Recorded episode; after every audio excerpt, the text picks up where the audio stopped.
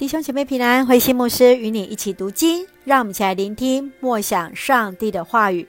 以赛亚书二十八章对北国的警告。以赛亚书二十八章第一节：以色列王国要遭殃了，他的光荣消失，像他那些喝醉了酒的首领头上所戴的花冠一样。他们在骄傲的头上洒了香水，可惜他们喝得烂醉，倒在地上。主已经准备那强大有力的人来攻击他们。他来的时候，像狂风，像暴雨，像猛烈的洪水，冲进全地。那些喝醉了酒的首领都被践踏在脚下，他们那褪了光彩的荣誉也丧失了，像初夏刚结出来的无花果，一成熟就被人摘下来吃了。在那一天，上主万军的统帅要像美丽的花冠戴在劫后余生的子民头上。他要赐公正的心给法官，赐勇气给防守城门、抵御强敌的人。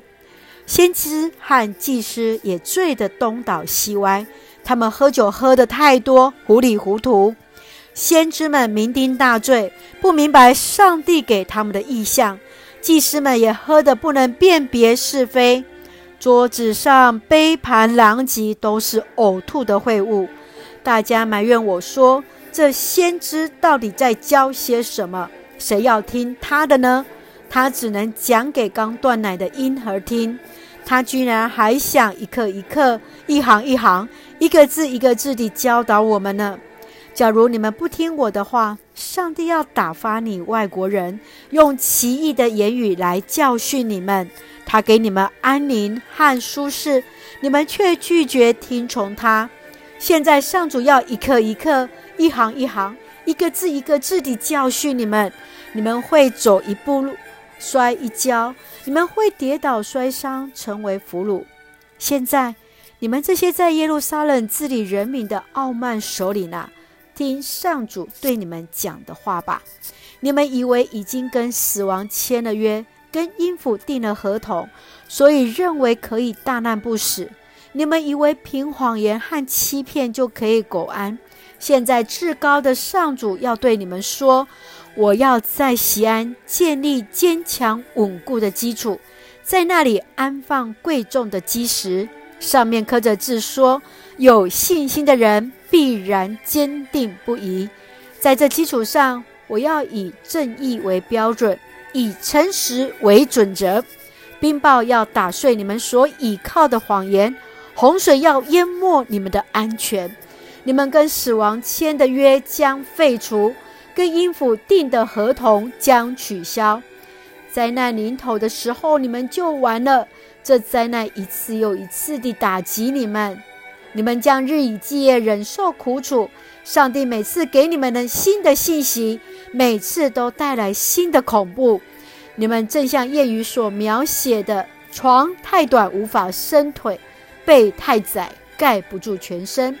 但是上主要像他在比拉心山和基遍谷作战一样，起来成就他的工作。这是意想不到的事。他一定要成就他那神秘莫测的工作，因此我警告你们的时候，你们不要讥笑，否则你你们更难逃脱这厄运。我已经听到了至高上主万军的统帅定义要毁灭整个国家，你们要留心听我的话，注意我所告诉你们的。难道农夫在耕种的时候只是犁地松土吗？他一旦把土地理好了，就撒种，种下大茴香或小茴香。他要种一排排的小麦或大麦，并在田的边缘种其他谷物。农夫知道怎样耕种，因为上帝教导他。他不用粗大的棍子打大茴香或小茴香，他用的是大小适当、适度的棍子。他也不会不停地使用风车，造成麦子的损害。他知道怎样赶车，轻轻地滚过麦堆，使麦糠跟麦子分开，不致损坏麦子。这种智慧都是上主万军的统帅赐给他的。上帝的计划多么奇妙，他的智慧多么浩大。在以赛亚书二十八章到三十五章是以赛亚书第三个部分，对北国以色列和南国的预言。以二十八章分为三个部分，第一个部分是从第一节到第十三节，领袖们不清楚上帝的审判已经临到。他们听不进先知的教导。第二个部分是从十四节到二十二节，先知以赛亚谴责犹大跟埃及来签约，因为跟埃及的签约就如同和死亡签约。最重要是，他们必须要去依靠上帝的大能。第三个部分就是从二十三节到二十九节，最后这一首的赞美上帝智慧的诗歌。上帝的智慧就像一个有经验的农夫一样，按着节期给予不同的诗的需要，因此看似上帝的惩罚，也是上帝的恩典。让我们一起来思考这段经文对我们今天的提醒。我们先来看第一节：以色列王国要遭殃了，他的光荣消失，像他那些喝醉了酒的首领头上所戴的花冠一样。他们在那骄傲的头上洒了香水，可惜他们喝得烂醉，醉在地上。我们看到南国犹大西西家王派人向亚述进贡了金子、银子、财宝，仍然不能阻挡亚述的攻击，因此西西家选择跟埃及结盟来对抗亚述。这个选择让上帝极为愤怒，因此无人能逃脱这样的灾难。无论是北国、南国，掌权或人民，以色列或亚述，都一样。C.S. 路易斯曾经这样说：“上帝在我们的欢乐里轻声细语，在我们的良知里扬声诉说，却在我们的痛苦当中大声呐喊。痛苦是上帝用来唤醒这个耳聋世界的一个麦克风。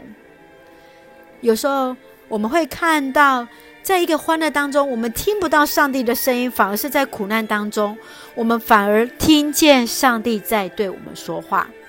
你认为上帝的目的是为人在灾难当中带来痛苦吗？而当在痛苦、困难来临的时候，你会想对上帝说些什么呢？接下来我们再来看十七节，我要以正义为标准，以诚实为准则。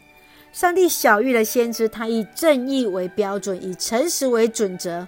唯有上帝的话语是人贵重坚强的一个基石，也唯有顺服上帝的话语，断绝跟外邦的联盟，完全依靠耶和华，才能够得着真正的平安与和平。你想，先知过去的提醒对今天的台湾有什么样的启示呢？愿主来恩待。一样用正义来成为我们国家的标准，以诚实成为我们彼此的一个准则。愿主来恩待，让我们一起用二十八章十七节作为我们二十八章的一个金句。我要以正义为标准，以诚实为准则。愿主来恩待，愿主来帮助我们，一起用这段经文成为我们的祷告。亲爱的天父上帝，谢谢你所赐美好的一天。全能的上帝，求主让我们敏感上帝你的话语，使我们有智慧来分辨，注目在上帝那真实的行为与喜悦的事，因你的慈爱而大有信心，得着安慰。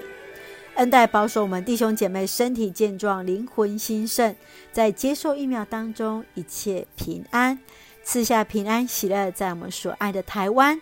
我们的国家，感谢祷告，奉靠主耶稣的圣名求，阿门。弟兄姐妹，愿上帝的平安与你同在，赏赐台湾在正义跟诚实之中，也在我们彼此当中，大家平安。